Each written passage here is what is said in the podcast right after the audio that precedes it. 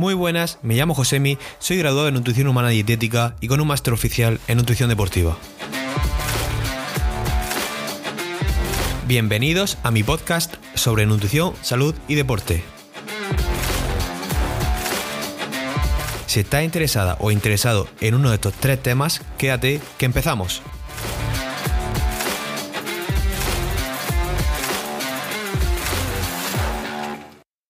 Muy buenas, bienvenido y bienvenida a un nuevo episodio del podcast. En el día de hoy, en el episodio número 10, yo no estoy solo y estoy bastante contento porque la persona que está aquí con nosotros tiene grandes conocimientos sobre la temática que vamos a tratar y seguro que vamos a aprender eh, grandes cosas. Tenemos como invitado a Carlos Ruiz. Bienvenido, Carlos. Muy buenas, muy buenas, José. Eh, hoy vamos a estar charlando sobre la recomposición corporal, la pérdida de grasa, etc. Y bueno, para los más friki, así nutricionistas que estén interesados, eh, Carlos tiene una revisión narrativa, si no me equivoco, que dejaré en los comentarios. Si nos puedes comentar así un poco la revisión, que le hiciste también con Carlos Contreras, ¿no? Con, Sergio Espinal. Sí. Eh, Alan Aragón también estaba, eh, Fernando, Fernando Mata, otro, otro Nutri de España, y, un poco el, director de, orquesta, que es, que Josemi, de la Universidad de Alicante. Y, nada, esto estaba, es, una revisión que, hicimos, eh, digamos como que un poco extraída o refinada de, lo que fue mi, mi, TFG en su momento, eh, que lo hice solo, ¿no? Pero luego me, me, acompañé de, de, referentes, de los que para mí han sido y son, y son referentes, para, para que aportasen su, su punto de vista. Y trata sobre todo de, lo que sería una fase de pérdida de grasa en aquellas personas que, que bueno, pues eh, realice entrenamiento de, fuerza y bajo mi punto de vista, pues también estaría eh, o sería aplicable a todas esas otras disciplinas que ya casi son todas, que, incluyen la fuerza como, como parte de su entrenamiento. Pensemos en atletas, pensemos en, en personas de remo, eh, deportes colectivos que también hacen fuerza y que también quieran pues modificar su composición corporal, pues ahí se podría encontrar bastante, bastante información, que es un poco un compendio de todo lo que, lo que sé, pues, pues, pues ahí está. Sí, la verdad es que es bastante sencilla la revisión, está bastante bien, se, aplica bastante fácil. Yo, hice un post eh, sobre ella en su tiempo. Y nada, Carlos, para quien no te conozca o esté fuera del ámbito de la nutrición, cuéntanos un poco cuál es tu formación, dónde trabajas y demás. Sí, bueno, yo, yo me gradué en, la Universidad de Alicante, salí de allí en, pues, el verano, julio de, de 2019 enseguida empecé a, trabajar en una, clínica, siempre, siempre, al principio yo tenía la, intención de dedicarme a la nutrición deportiva, aunque no me, no me cerré las puertas a, aprender de otras, de otras cuestiones, pero vi que el, el, ámbito que más resonaba en mí era la nutrición deportiva. Eh, a día de hoy llevo, llevo de todo, pero, pero mayoritariamente aquello que está relacionado con, con, con la fuerza, ya sea powerlifting, eh, recomposición corporal, sea crossfit, sea estética. Eh, sean oposiciones eh, donde se busque rendimiento y, también pues, la composición corporal pueda jugar un, papel. Entonces trabajo tanto de forma online como, como de, forma, de forma presencial. Estoy como, como abarcando un poco la zona del, Mediterráneo, podríamos decir, porque estoy en, en, Elche, que es el lugar donde, donde resido. Aquí, aquí paso consulta. También paso consulta en un, en un box de CrossFit, en, lo que sería Petre Herelda, también otro lugar de, Alicante. Y luego un poquito más para arriba, en, en Valencia, pues, pues igual. Y digamos que pues, un 70% de las personas que llevo entrenan fuerza y quieren manejar su composición corporal, mejorar rendimiento, y el otro 30% pues estaría un poquito disperso entre eh, CrossFit, que también llevo mucho, eh, atletas, eh, jugadores de baloncesto, jugadores de fútbol, y recientemente de, de, balonmano, balonmano femenino, que, que, empecé con, que así va la nutrición un poco. Empiezas con una persona, le va bien, y enseguida pues habla, habla, habla de ti y, otras personas confían en ti, o sea que ahora también pues, estoy un poco dentro del mundo del balonmano, del balonmano femenino. Y si no me equivoco, ¿estás metido en alguna formación o...? Sí, eh, la formación, digamos que si me hubieses hecho esta, pregunta en 2019-2020, hubiese, me hubiese tirado 5 o 10 minutos hablando de las formaciones. Hoy en día solamente eh, sigo, sigo en, una que es, que es de, Aleris, ¿vale? es un máster que tienen eh, propio de, es de nutrición en general. Lo que pasa es que también es, eh, se puede acceder por módulos y, yo estoy en la parte de, la nutrición deportiva orientada al manejo de la composición corporal, que si hay una formación de, de, 16, 16 horas que, me, quedé bien a gusto cuando me dijeron que tenía todo ese tiempo para, dar lo que yo creo que es, que es importante, que siempre, cuando me dicen, da una charla de una hora sobre nutrición en fuerza, digo, claro, eh, sí, a ver, ¿por dónde empezamos? Este es el índice de las cosas que querría decir y este es el índice de las cosas que voy a decir, ¿no?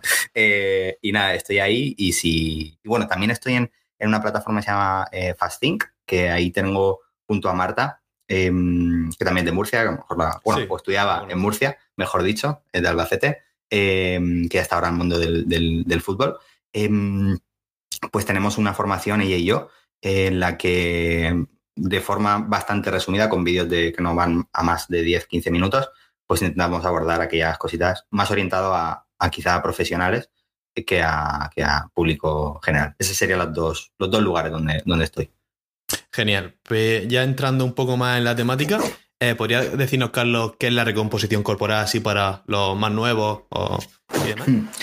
Generalmente cuando hacemos referencia a, la recomposición corporal, ¿no? O como cuando yo he dicho, bueno, me dedico a parte de, mi trabajo, es, orientado a la recomposición corporal, hacemos referencia siempre a, lo deseado por, todas las personas que entran a, un gimnasio o van a un nutricionista, que es ganar masa muscular y perder grasa, y si es posible, a la vez, ¿no?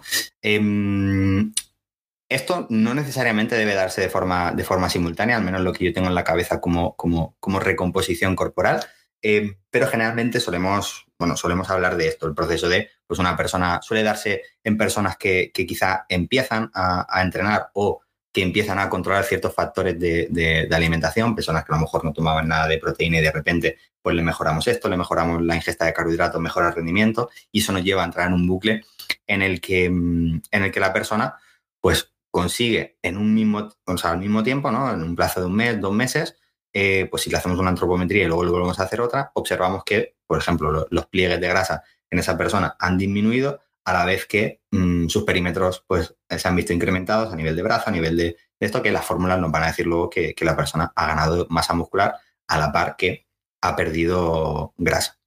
Pero si nos alejamos un poquito eh, y lo vemos un poco más a vista de pájaro, pues podríamos pensar que, bueno, hacer una recomposición corporal, pues podría también hablar de una persona que en un lapso de, un año ha bajado grasa, luego ha planteado una fase de volumen y ha ganado masa muscular, también cogiendo algo de grasa, luego ha vuelto a bajar, mm. manteniendo la masa muscular y esa persona, digamos que ha hecho una recomposición corporal, ¿vale? Mm, al menos así es como lo, como lo veo yo. Cuando has comentado el tema de la grasa, ¿sueles fijarte en sumatorio de pliegues o sueles fijarte en fórmulas? Pues yo cuando, cuando trabajo de forma presencial, eh, hay veces que, o sea, te diría que las fórmulas las tengo porque les da paz mental a los, a los pacientes, o sea, necesitan saber en qué porcentaje están. Sí. Y entonces, si no, lo, no estuviese puesto, me lo preguntarían. Entonces lo tengo puesto ahí para que, bueno, pues para que lo, para que lo tengan. Em, pero yo raramente hago, hago caso a eso. De hecho, cuando sale una fórmula, ha ganado 700 gramos de masa muscular en, un mes y le digo, esto es un artefacto, ¿vale? Eh, salvo que no me hayas contado algo. Eh, que estés tomando alguna cosa extraña. Eh, pues una mujer que gana un kilo 200 de masa muscular en un mes, eso no es, no es posible, ¿vale? Son artefactos que yo llamo de las fórmulas porque al final cuantas más variables eh, introducimos en una fórmula, más eh, posibilidad de, fallo y, multiplicidad de fallo, ¿no? Porque al final son errores que no se suman a veces, sino que se, multiplican entre, entre sí. Em, sabemos que el peso, por ejemplo, fluctúa, puede llegar a fluctuar entre un 1 y un 2% del día a día, teniendo en cuenta que no vemos en las mismas condiciones siempre a, los pacientes, que eso sería como un extra más. Em, bajo mi punto de vista, Sí se le puede hacer pliegues porque estamos hablando de que yo que sé, una persona que si le hacemos nuevos pliegues tiene un sumatorio de 160 milímetros, pues eh, al final un, 10% de fallo estamos hablando de 16 milímetros, que eso podría ser un mes exitoso, por ejemplo, súper exitoso en pérdida de grasa. Y eso es simplemente una desviación que está incluso casi contemplada en tu error técnico de, medida. Entonces, bajo mi punto de vista, cuando estamos hablando de, personas a las que se le puede hacer antropometría con, con pliegues completos, yo me baso sobre todo en, el sumatorio de pliegues, eh, sea cual sea el objetivo. ¿no? Al final, por ejemplo, una persona que quiera, que quiera bajar grasa, vale, nuestro objetivo va a ser incluso que ni el peso baje, porque mm. también creo que es un error obviar por completamente el peso, es decir, no, salvo que la persona obviamente tenga alguna relación eh, no saludable con, la báscula y tengamos que trabajarla. Em, si la persona es aséptico del pesaje, como yo digo, pues eh, el peso también nos puede informar, porque yo a lo mejor no quiero que pegue un descenso, como me ha pasado alguna vez con algún paciente de 3 kilos en un mes. Eso es que nos hemos quedado hipercortos, ¿no? Pues eso, esas cosas también no las puede decir el peso. Entonces, yo generalmente lo que hago es ver la, evolución de esos, de esos pliegues. Me planteo una fase de pérdida de grasa, según la persona, el, margen que tengamos para bajar, los objetivos, pues como yo digo, entre 0 y 5 milímetros que se pierdan, casi mantenimiento, eh, entre 5 y 10 milímetros de descenso, eh, hablando del sumatorio de 8 pliegues, pues ya nos estamos, eh, sabemos ya la dirección que ha sido hacia abajo. Em, y luego entre 10 y 15, pues ya sería como un mes como bastante exitoso y de 15 en adelante, pues incluso a lo mejor hay que frenar y reducir la magnitud de ese, déficit. Y cuando nos vamos hacia el otro lado, eh, buscamos que el peso vaya incrementando. Si es posible, a mí me gusta trabajar con, con, los, con los promedios de los, de los pesos. Si la relación, como digo, es buena con el, con el peso, me gusta generarle un, Excel al que tenga acceso el, paciente. aunque ahora, aunque ahora hay, hay, hay aplicaciones que, que, te permiten entrar eh, tanto al profesional como al, como al paciente, para que simplemente pues, tenga un acceso directo en el, en el móvil y por la mañana, después de ir al baño, se pese y independientemente de lo que ponga, tiene que comer lo mismo y todo, es simplemente anotarlo ahí y luego cuando nos vemos en las revisiones, en lugar de trabajar con el peso de ese día que yo lo peso a las cinco y media de la tarde, cogemos los pesos promedios y evaluamos qué tal, ¿vale? Pues hemos visto la progresión de, del peso incrementado por semana y lo que vemos es que tampoco nos dé un incremento disparatado de los, de los pliegues, ¿vale? Porque si, si eh, la persona ha cogido eh, un kilo y medio de peso corporal en un mes y únicamente ha, subido 3, 4, 5 pliegues, genial, ¿vale? Pero si la persona incrementa esto y de repente ha subido 15 milímetros, pues a lo mejor prácticamente lo que ha subido es grasa, ¿no? Em, entonces, eso es lo que yo trabajo. Claro, luego te lo ibas a lo, a lo, a lo online y salvo que tengas algún compi en esa parte de, de España que quiera, ¿vale? Porque yo tampoco creo que sea, o sea, no lo pienso en absoluto, que sea imprescindible una, una antropometría para realizar un, buen abordaje, si no, no trabajaría online. Em, la mayoría de personas, los objetivos que, tenemos, que es mejorar rendimiento, eso, eso es independiente de la antropometría. Y cuando buscamos objetivos estéticos, em, en determinados porcentajes de grasa, pues al final, oye, Carlos, que me ha empezado a aparecer la, la, la vena del bíceps, ¿no? Pues pues, hmm. oye, eso estamos diciendo que hemos ido hacia abajo. Me da igual si son 200 o 300 gramos, sinceramente. Vamos a ver la evolución del peso promedio por semana y de repente, ay, pues que me aparece este, o me veo más grande, o, el cinturón me queda más ancho, ¿no? El pantalón del trabajo, tengo que poner un agujero más, ¿no? Pues todo ese tipo de cosas al final nos dan, nos dan info. Sí. Y para hacer una recomposición corporal, dinos así más o menos qué, harías tú si fuese simultáneo, ¿vale? Si no, si fuese a largo. Sí, sí.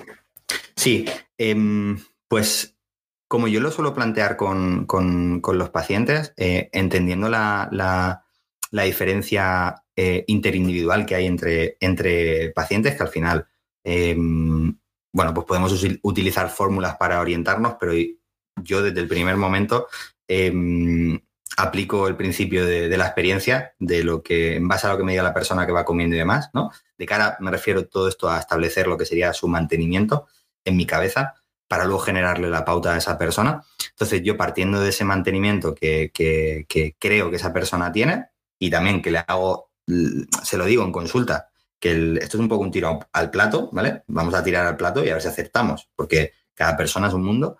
Em, pues pensando que ya, ya, tenemos establecido lo que sería ese mantenimiento, a mí me gusta generar un, déficit mm, escaso, o sea, un déficit como yo digo, un mantenimiento en rojo, eh, que sería pues menos 100, eh, menos 150 em, calorías, eh, con una ingesta proteica mm, relativamente alta. O sea, yo, yo por ejemplo, las ingestas que suelo utilizar, pues si puedo, raramente bajan de los, de los 2 gramos, ¿no?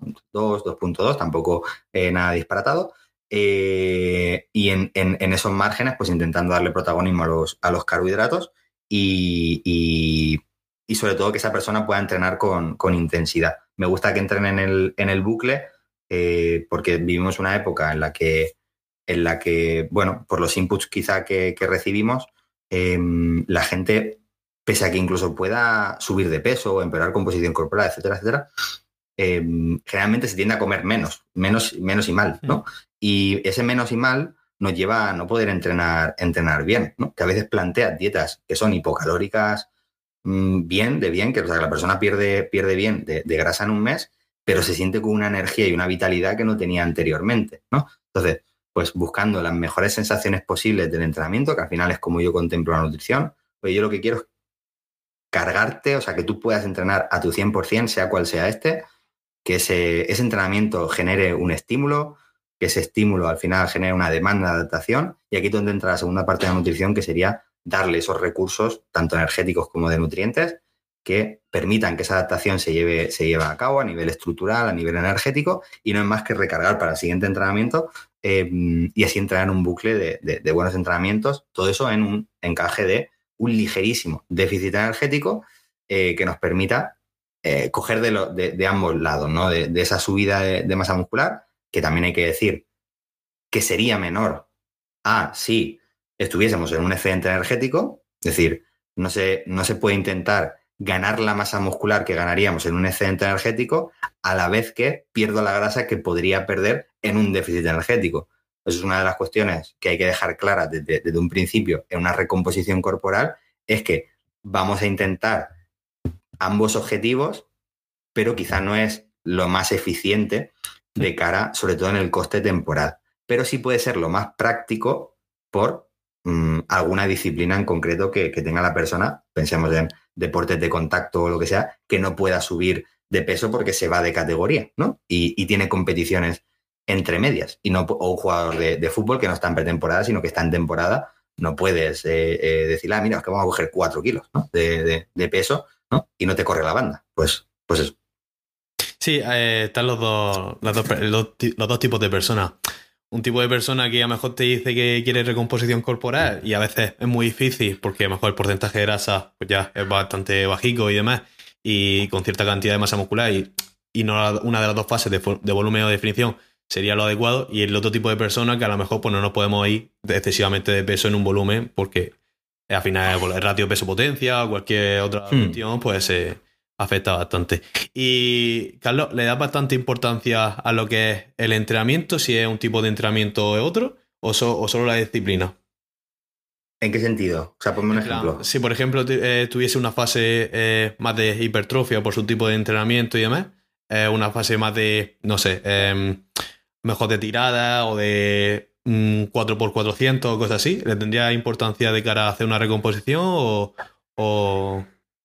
A ver, e-, esos casuales me pasa a veces con, opositores. Con opositores en los que, mm, em, claro, plantear un, Opositores, por ejemplo, siempre, esto lo siempre lo digo, luego me dice, yo soy profesor, ¿no? Y soy opositor, ¿no? Estamos hablando de opositores de, policía, de, bomberos y, demás, ¿no? Em, pues, por ejemplo, si tenemos eh, cosas como son las dominadas, la subida a cuerda, como puede pasar en, en, en los bomberos, eh, y también la carrera, ¿no? Que suele ser algo en lo que si nos vamos de peso, pues se nota muchísimo, o sea, el rendimiento desciende eh, enormemente si, si, hiciésemos una fase de volumen como, como tal, pues en esos casos ¿vale? es bastante común el que planteemos una, una... A mí me gusta decirles que vamos a plantear una, una recomposición corporal a ver hasta cuándo podemos estirar el chicle, ¿no? Eh, a ver hasta cuándo podemos estirar el chicle de, coger de, de, ambos cestos, pero eh, hay un momento en el que, en el que los datos, el rendimiento, el descanso,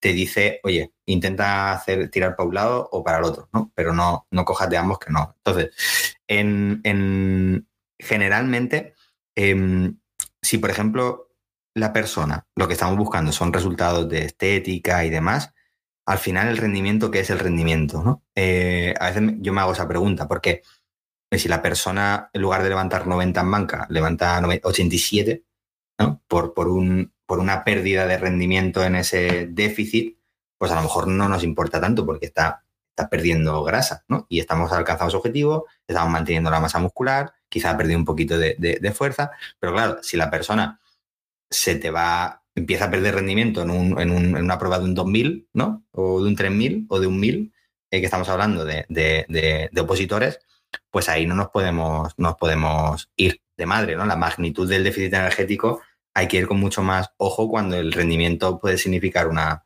una plaza de, trabajo. Entonces, en mi caso, no, no. Si, lo que planteamos es una, es, una, es una recomposición, no suelo irme más allá de las 150, porque si no ya casi que por tiempo nos sale más eficiente hacer una, fase de pérdida de, grasa. Es que te digo, en la recomposición corporal, eh, pues al final, personas que te vienen quizá en un punto en el que, eh, hay, veces que te, llega un paciente y dice, Carlos, mira, dice, uno de los objetivos que tengo es eh, saber qué hacer primero, ¿no? Si bajar o subir, ¿no? Eso es bastante común en, pacientes. Y, uno de los casuales que, nos encontramos bastante es el hecho de una persona que quizá no ha tenido un contacto con el entrenamiento de fuerza o si lo ha tenido ha sido de forma discontinua y es una persona mm, tendente a la delgadez, ¿no? Tendente a la, delgadez, sin embargo, por el estilo de vida, el sedentarismo, eh, la alimentación, ha ganado pues bastante grasa, lo que sería a nivel abdominal, ¿no? En inglés esto eh, creo que se llama skinny fat, ¿no? Que sería como, como una persona delgada, pero, pero justo en la zona abdominal, eh, y lumbar, pues tendría eh, su, grasa. Entonces, claro, planteamos, la persona no tiene masa muscular, o sea, tiene masa muscular, pero la tiene muy, muy poco desarrollada. Eh, planteamos, lo, ideal sería un volumen, una persona con una cantidad de masa muscular baja, pero claro, si nosotros planteamos un volumen, una persona que ya tiene un, por decirte, un, un pliegue del abdomen de 25 milímetros o un perímetro del abdomen de 99, 100, pues esa persona probablemente a lo mejor va a más todavía ese perímetro dentro de ese marco de volumen. Entonces, en estas personas, em, claro, tampoco tiene mucho sentido que planteemos un déficit energético grande, porque la persona mm, es que no tiene grasa en general. De hecho, a lo mejor incluso quitándose pliegue, podríamos decir que la persona está baja de grasa. Entonces, es en, estos casos cuando se responde muy bien a ese déficit calórico medianamente ligero, ¿no? 150, 200 calorías como mucho, em, la introducción del entrenamiento, porque al final lo que intentamos es que esa persona está dentro de su luna de miel, que podríamos decir, del principiante del entrenamiento de fuerza, que gana masa muscular a la vez que, pierde, que pierde grasa. Nosotros además acentuamos esto en el, en el metiendo eh, lo que sería ese, ese déficit energético ligero y podemos conseguir mucho, ¿vale? Pero hay un estudio, no recuerdo el, autor o la autora, eh, bastante curioso que siempre pongo en, en, las clases cuando hablo de la magnitud del excedente energético en, personas novatas versus personas eh, pues ya avanzadas. Em, y es un estudio en los que los sujetos son, son, son novatos y, se les somete a un excedente energético de 2.000 calorías. Es decir, no una dieta de 2.000 calorías, sino un excedente de 2.000 calorías con respecto a su mantenimiento. Y las personas em, con una mezcla entre carbohidratos y, grasas eh, y otros solo, solo o sea, carbohidratos y proteínas y otros solo proteínas. Y los que metían carbohidratos y proteínas, me acuerdo que como que tenían, eh, ganaban como dos o tres kilos y la, masa grasa medida por DEXA eh, les descendía, ¿no? Es incluso, eh, creo que eran como, como tres o cuatro semanas. Y era como, en estas circunstancias, o sea, las circunstancias de novato, personas delgadas con un porcentaje de grasa bajo, responden tan, tan, tan, tan bien a un déficit energético que a mí me da cosa cuando me viene una persona entre 18, 19, 20 años diciéndome que, tú lo, ves y está en, un porcentaje de grasa eh, perfecto para iniciar un volumen y lo que te dice es que lo que quiere hacer una recomposición. ¿vale? Y esto me parece también un punto, un punto importante eh, porque creo que ha hecho mucho daño el hecho de, hablar de porcentajes de grasa y decir, no es que un volumen no debería de plantear, o sea, deberíamos de descender hasta el 10% de grasa antes de plantear un volumen. Claro, sí, eso, las personas que tenemos todos en mente como, como, como referencia de casi atletas de, de, men físico o, lo que sea, pues a lo mejor, y a mí me, gusta siempre poner dos ejemplos, em, a Carlos Alix o a, Eneco, ¿no? Que son dos personas que yo las conozco personalmente y que eh, comen como, como animales eh, y, y, a lo mejor luego termina, hacen una definición para una competición de culturismo natural y a lo mejor están comiendo 2.700 calorías y haciendo 20.000 pasos. Y luego tienes tú a Juan, que, que, tiene 20 kilos más de, grasa, se mueve 35.000 pasos al día y está comiendo 1.900 calorías, ¿no? Entonces, claro, esas personas, eh, con la cantidad de masa muscular que tienen, con su trabajo, entrenamiento perfecto que hacen, etcétera, etcétera, pues tienen una serie de circunstancias que les permite que eh, les permite bajar a esos niveles de grasa y a lo mejor, pues, eh, luego reciben súper bien las calorías. Pero si yo tengo que llevar a, un adolescente, hablemos de 18 o 20 años, porque claro, le hago la fórmula y como no tiene mucha masa muscular, me da que tiene un 18% de grasa. Y esa persona que tengo que bajarla ahí cuando lo que tiene es simplemente que ganar masa muscular, pues, pues una, una cosa que sí que me acaba de venir a la cabeza y quería, quería comentar, ¿vale? Que, que no hay que estar extremadamente delgado antes de, hacer, no hay que obcecarse con las hmm. recomposiciones corporales. Sí, es verdad que a veces buscamos, bueno, también Instagram nos, nos llama mucho a, tener unos cuerpos tan muy definidos y demás, y eso, pues, la gente tiene que entender que eso no siempre es posible o no siempre es hmm. posible en un largo periodo de tiempo, ¿vale? Entonces, no siempre se puede estar así todo el año, que bueno, eso ya sería otro tema. ¿Y sueles pautar así a gente más cotidiana un número de pasos semanal o diario y demás?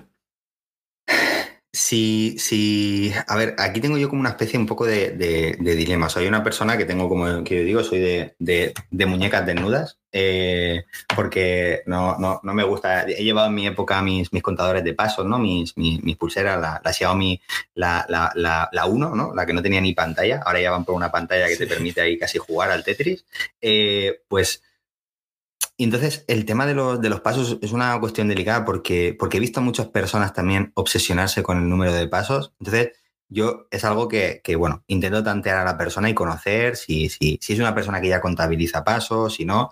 Em, pero sí que es cierto que, que, lo que sí que animo es a, a, realizar un, mínimo de actividad física porque de cara a, pensando en salud, ¿no? Podría ser ya suficiente, pero sí pensando en un proceso de pérdida de, de grasa, eh, salvo que tengas un trabajo físicamente activo, ¿no? Pensemos en alguien que trabaje como cartero, que trabaje como en la restauración, eh, que trabaje en un almacén moviéndose, eh, como sea un trabajo, pues como puede ser el de nutricionista, que, que nos, limitamos a estar frente a una pantalla o mínimamente pues haciendo una antropometría a una persona, em, pues, al final como no te muevas, haces 2.000 o 3.000 pasos al día fácilmente si te descuidas. Entonces, una persona que haga esto diariamente y que haga tres, cuatro o cinco sesiones a la semana de entrenamiento de fuerza, partiendo, partiendo de la base que esa persona sigue siendo sedentaria, ¿no? Es una persona sedentaria que entrena fuerza, em, habría que intentar eh, introducir, ¿no? Pues actividad física como sea y los pasos pues suele ser algo de bajo impacto que sí que sería recomendable. Luego viene muy bien el hecho de, de, la estandarización sin caer en una obsesión, ¿no? Pero sí estandarizar de decir, vale, mira, yo voy a entender mis, mi actividad física, eh, que es aquel, aquel, aquel factor que vamos a ir modificando eh, de cara a eh, incrementar pues, el gasto energético, ¿vale? Que aquí tengo yo como una especie de, dilema que, el, del NIT, ¿no? El NIT que tanto, que tanto se habla del, Non-Exercise Activity Thermogenesis, ¿no? no asociado al ejercicio. Al final, si pautamos una serie de pasos, para mí eso es un ejercicio. si está pautado, em, ya no entraría dentro del NIT. El NIT sería como, como, entonces, pero para que nos entendamos, lo que la gente dice, voy a elevar mi NIT, ¿no? Y hace pasos, pues ese tipo de cositas está muy bien que nosotros, por ejemplo, asignemos X como unidad a, a 1000 o a 2000 pasos, ¿vale? Pues para mí, por ejemplo, una X son 2000 pasos, que a su vez son, pues voy a decir una cosa que a lo mejor no tiene sentido, ¿vale? Pero 10 minutos eh, en la elíptica que a su vez son otros 10 minutos en la, en la, en la, en la bicicleta estática a una determinada intensidad. Vale, cuando yo esté planteando una fase de pérdida de grasa, quizá como tal, o una recomposición, cuando tengo que hacer los ajustes calóricos, em, podemos o bien reducir un poquito las calorías a nivel de ingesta, o bien podemos incrementar un poquito eh, el gasto energético y lo que hacemos es añadir X. ¿Vale? Pues voy a medir dos unidades de X, que al final son 4.000 pasos o son 20 minutos en, bici. Y entonces viene bastante bien porque, claro, tú coges el marco de una semana y dices, esta semana he hecho 30X. La semana siguiente, y, me he estancado, ¿vale? Pues tengo la posibilidad de reducir un poquito la ingesta o bien irme a 35 o 40X, ¿no? Y así sería un poco manejar esto, ¿vale? Pero sin entrar en, en, obsesiones de son las 11 de la noche y, y solo llevo 2.800 pasos, voy a ir a darme 7.000 pasos por la de madrugada.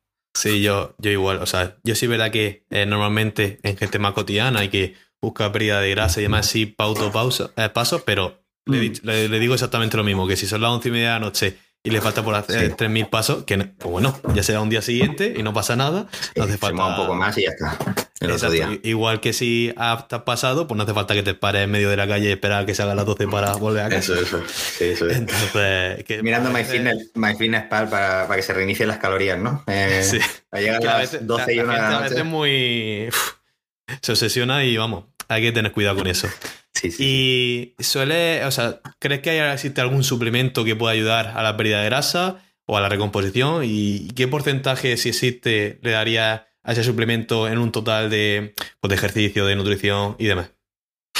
Yo personalmente eh, soy muy, muy, muy, muy, muy, muy minimalista con el tema de la suplementación, partiendo de la base de que, de que es un gasto, o sea, que es un gasto que la persona hace, eh, que también los precios de los suplementos, como todo, ha subido, ha subido un montón. Me acuerdo cuando compraba la creatina, el otro día entré en un enlace para, para mirar a qué precio estaba, ¿no? Y no sabía si había entrado en el enlace del caviar iraní o había entrado en el de, el de, la, en el de la creatina, ¿no? Eh, me asusté cuando vi los precios, eh, porque al final incluso ya te planteas decir, vale, este 1, 2% que me puede incrementar en el rendimiento si la persona es respondedora a este determinado suplemento, me merece la pena hacer un- una inversión de 15 o- euros al mes, como si fuera una suscripción de, de- de- de una plataforma, ¿no? Porque al final son como eh, gastos mensuales.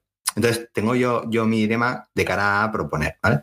Entonces, eh, si, de, si, si, si, como muchas veces me pasa con algún equipo que tienen como suplementos o que trabaja para alguna marca y, y tienen suplementos gratuitos, ¿no? Pensándolo en ese, en ese casual, em, quizá me, me iría hacia, hacia, hacia, una, hacia una cafeína, ¿no? Mm. Eh, sé que tienen un, suplemento, un suplemento en, en, en, en, en LifePro que yo estuve eh, trabajando un tiempo con, con, con ellos y sé que Pablo, Pablo y Carlos Alex eh, diseñaron un, un, un suplemento orientado a la, a la pérdida de grasa porque al final llevaba su, su, su pesinefrina, ese, ese tipo de, de, cositas, ¿no? Era un, y llevaba su cafeína y demás y estaba, estaba bastante, bastante chulo, pero yo personalmente nunca lo, lo, he, lo he pautado a, a una persona porque pienso que al final cuando trabajamos con, con, personas en el mundo real, ¿no? Y no en, en un país de, de maravilla, eh, al final las personas muchas veces el no bajar, el, el, el, el, estancarnos, viene más por las dos comidas que hice porque tuve la comunión de no sé quién Mm. eh, el fin de semana. En, en, en, un, en, un, contexto de personas normales, eh, pensar en, en suplementos es como el coste retorno que tiene es muy escaso y ganaríamos mucho más generalmente consiguiendo una mayor adecuación a, a, a, la pauta y al final que se establezca ese, ese ligero déficit energético. Entonces, me iría, los suplementos que yo tengo como siempre en referencia es si la persona, por lo que sea, por su estilo de alimentación, le viene bien una, una proteína en, en polvo, ¿no?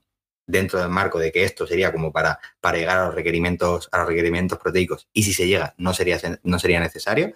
Eh, la creatina, ¿no? También porque en este contexto de una recomposición corporal, pues nos puede venir bien pues, para un ligerísimo extra en, en el rendimiento y por ende luego también las ganancias de, de masa muscular y la cafeína un poco más, más por lo mismo, porque al final lo que va a determinar que se pierda más o menos grasa, al final va a ser el, el establecimiento del déficit energético y a lo mejor pensando en un suplemento que pueda darte unas 10 calorías o 20 calorías menos diarias, pues prefiero simplemente generarte yo ese, ese déficit, ¿no? No ganarte un estimulante que resulte que te, pierde un poquito más. Sí hay suplementos que quizá pues, pueden venir bien para, para movilizar eh, cierta grasa un poquito más, más rebelde, que a lo mejor también reacciona mejor no a una recomposición, sino a un déficit calórico.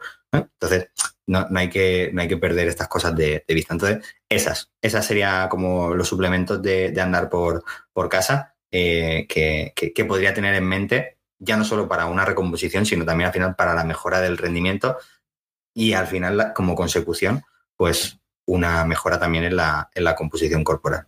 Sí, al final los tres básicos. La proteína en polvo, pues, yo mm. lo considero más un alimento que un suplemento. Eso es. Eh, la creatina, pues, la típica, y la cafeína igual, los dos así con más evidencia y demás. Eh, y si tú tienes algún paciente o, o, cliente que viene a consulta, ¿cuál suele ser el mito más frecuente? Porque se me acaba de ocurrir la pregunta que yo el podcast anterior hice sobre mitos nutricionales. ¿Y cuál suele ser el mito más frecuente eh, en consulta para ti? una de las cosas, pensando en una de las cosas que más, que más veces me, toca repetir, es el hecho de que, a ver si te pilla esto así a contrapié, que los cereales integrales son, son, son buenos y siempre, ¿vale? Entonces, ¿a dónde voy a parar?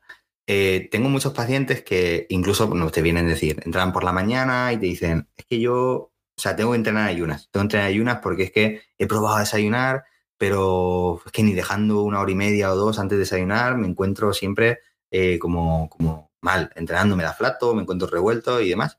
Eh, y siempre, siempre aparece muchas veces el, pan integral, ¿no? con su, tostada con, con, de pan de ultracenteno, con, con aguacate, salmón ahumado y queso, y queso de, Burgos entero, ¿no? Em, que eso, ¿no? Pues, pues al final te toca explicarle al paciente que si bien es cierto, como población general, pues haríamos las recomendaciones de cuando comamos, pues intentemos que sean cereales integrales y demás, pues, eh, oye, antes de entrenar, mm, lo que no me interesa es que tú estés haciendo la digestión, sino que lo que me interesa es una energía disponible. Em, y esto es aplicable también para los entrenamientos a primera hora de la tarde. No te metas 100 gramos de arroz integral, ¿no? A las 2 de la tarde si entrenas a las 4, Tampoco, y tampoco te metas una fuente de, verduras eh, enorme, ¿no? Porque todo eso va a, pues a ralentizar la, la, digestión y mm. nos va a hacer llegar eh, con menos energía disponible. Entonces, eso sí que es una, cuestión eh, que, no suele entrar dentro del mundo de los mitos, pero sí que es algo que, creo que, bueno, pues este trabajo que hemos hecho de concienciar a las personas sobre los cereales integrales eh, tiene como, a veces como retorno, ¿no? Atribuirles casi la, inmortalidad a los, a los cereales integrales y luego también aplicarlos en todo y siempre, ¿no? Personas que quieren hacer un volumen. Em, y claro, pues oye, cuando comes 150 gramos de arroz en seco, eh, pues eso son unas cantidades importantes y si te metes los cereales integrales más una partecita de verdura más tal, pues hoy a lo mejor no tienes hambre en siete horas, ¿no? Y, no llegamos al excedente energético, ¿no? Y ahí utilizar, ah, pero el arroz blanco, sí, son malísimos, o sea, si eso es casi, casi veneno, son refinados, ¿no? Pues un poco también el, creo que una de las cosas que más hago es reubicar a la persona en decir, vale, de, todas las cosas que tienes en la cabeza, ¿no? Vamos a, a ver cuáles tienen más sentido en ti. Y, por qué se dice lo que se dice y si es aplicable a tu, a tu, a tu caso. ¿vale? Una persona también bastante tolerante en el sentido de, oye, si una persona te viene, yo qué sé, tomando aminoácidos ramificados eh, y le dice que, yo que se le va súper bien para el rendimiento, yo tengo la, la, filosofía de que la persona sale de consulta, al menos en las primeras consultas, sale igual que entra. Es decir, si una persona viene sin tomar suplementos, salvo que me diga que está esperando a venir a mi consulta para terminar la cesta de la compra y comprarlos, es algo que me diga eso, por lo general empiezo sin nada. Cuando la persona tiene inquietud de que quiere tomar algún suplemento, eh, lo pautamos. Y si la persona viene tomando, eh, salvo que haya algo que pueda atentar contra su salud, yo que sé, aminoácidos ramificados, oye, pues mira, lo que vamos a hacer es que después de entrenar vas a tomar una ingesta proteica completa y tú si quieres, te metes tus aminoácidos ramificados y nos quedamos todos súper tranquilos. Y luego, pues poquito a poco vas trabajando eso de, oye, mira, creo que tampoco te hace tanta, tanta falta, porque mira, lo que vamos a comer, te voy a decir cuántos aminoácidos ramificados ya tiene. Y con esto ya parece que estimulamos, entonces, si quieres dejar de tomarlo, cuando se te acabe el bote, no, no compres, ¿vale? Sí, al final es que también crea una confianza paciente con el nutricionista, pues yo también lo veo bastante importante y generar, pues, eso, lo que te comento. Y por último, Carlos, eh, si nos puedes decir tres o cuatro consejos para una persona que quiera cambiar su composición corporal así que nos esté escuchando. La primera es, bueno, que entrene, ¿no? Eh, no se puede, que eso parece, o sea, parece una perogrullada, pero, pero, pero no. O sea, eh, andar está bien, andar es genial, pero, pero cuando queremos eh, más allá de la salud y queremos ganar algo de masa muscular y demás, pues hay que, hay que hacer entrenamiento, sobre todo entrenamiento de fuerza, algo que, que también nos genere, nos genera adherencia. Em, a ser posible, personas que llevan bastante tiempo eh, y no encuentran y no encuentran progreso, ¿no? Que si, si, pues si pueden y pueden permitírselo, que acudan a, un nutricionista. Em, y muchas veces, como me pasa con algunos pacientes que llevamos trabajando tiempo, eh, también es interesante que, eh, si podemos, trabajemos un tiempo con, un entrenador, ¿vale? Que muchas veces yo llevo a pacientes en los, que, en los que podría decir que ya lo hemos hecho todo a nivel de nutrición y que lo que falta es entrenar bien, porque eh, yo no es que desprestigie, la nutrición siendo nutricionista, ¿no? Pero eh, sí que es cierto que em, para mejorar hay que entrenar y entrenar bien. Y entrenar bien es, es no es tan sencillo como poner la huella digital en el gimnasio, entrar, ¿no? y poner la toalla sobre eh, la banca, ¿no? Eso no, o sea, una cosa es ir al gimnasio, otra cosa es entrenar y otra cosa es entrenar bien de cara al objetivo que tenemos y eso el común de los mortales no tenemos por qué saber hacerlo, ¿no? Y al final terminamos moviendo el peso del punto A al punto B y nuestros músculos a veces ni se enteran. Entonces, a veces lo que, lo que falta es una buena planificación del, entrenamiento y que la persona aprenda a, entrenar para generar ese estímulo, que, que entonces tenga sentido todo lo que hacemos con la, con la nutrición. Em, por eso te digo que al final la nutrición a mí me gusta verla como que yo genero el contexto para la que la persona pueda entrenar bien, pero entrenar bien es la clave. Sin, sin eso, no, conseguimos, no conseguimos nada.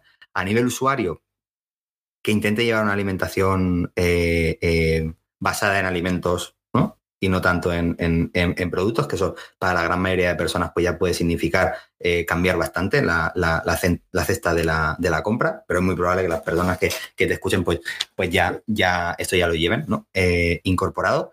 Em, atender a, la ingesta, a la ingesta proteica, ¿vale? 200 eh, gramos de garbanzo está bien que desde el mundo de la, del, bueno, el mundo volato vegetariano se vea la legumbre como, como, un alimento proteico, ¿vale? Lleva proteína, pero eh, hay que mirar las cantidades que lleva de ingesta proteica, ¿vale? Porque 200 gramos de, o sea, medio bote de, garbanzo en conserva no es una ración proteica, ¿vale?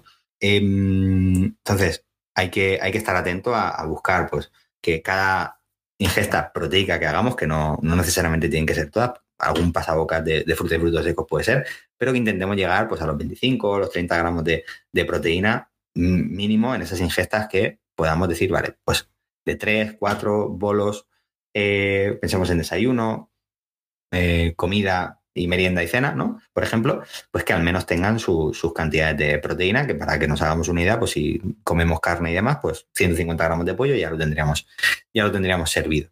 Una de las cosas que generalmente pasa es que la, gente o bien toma proteína de más o bien toma proteína de menos. Es lo más, lo más, lo más habitual. Dino a la tostada con aceite y sal, ¿no? Sería un poco el, lema, que puede venir bien en algunos casos, pero, pero como desayuno Em, pues le, falta, le faltan cosas. Em, que hay que trabajar por, por, dejar de tener miedo a, la, comida, ¿no? Por eso lo de recomendar a ir a, un nutricionista en, muchos, en muchos casos, porque em, al final el camino hacia, hacia todo para mí pasa por la paz, la paz mental. Y, veo a muchas personas que, luchan eh, siempre desde el plano restrictivo de comer menos y querer entrenar más y más y comer menos y entrenar más y no, no es el camino, es el, o sea, es el camino hacia, hacia, hacia, hacia un lugar oscuro.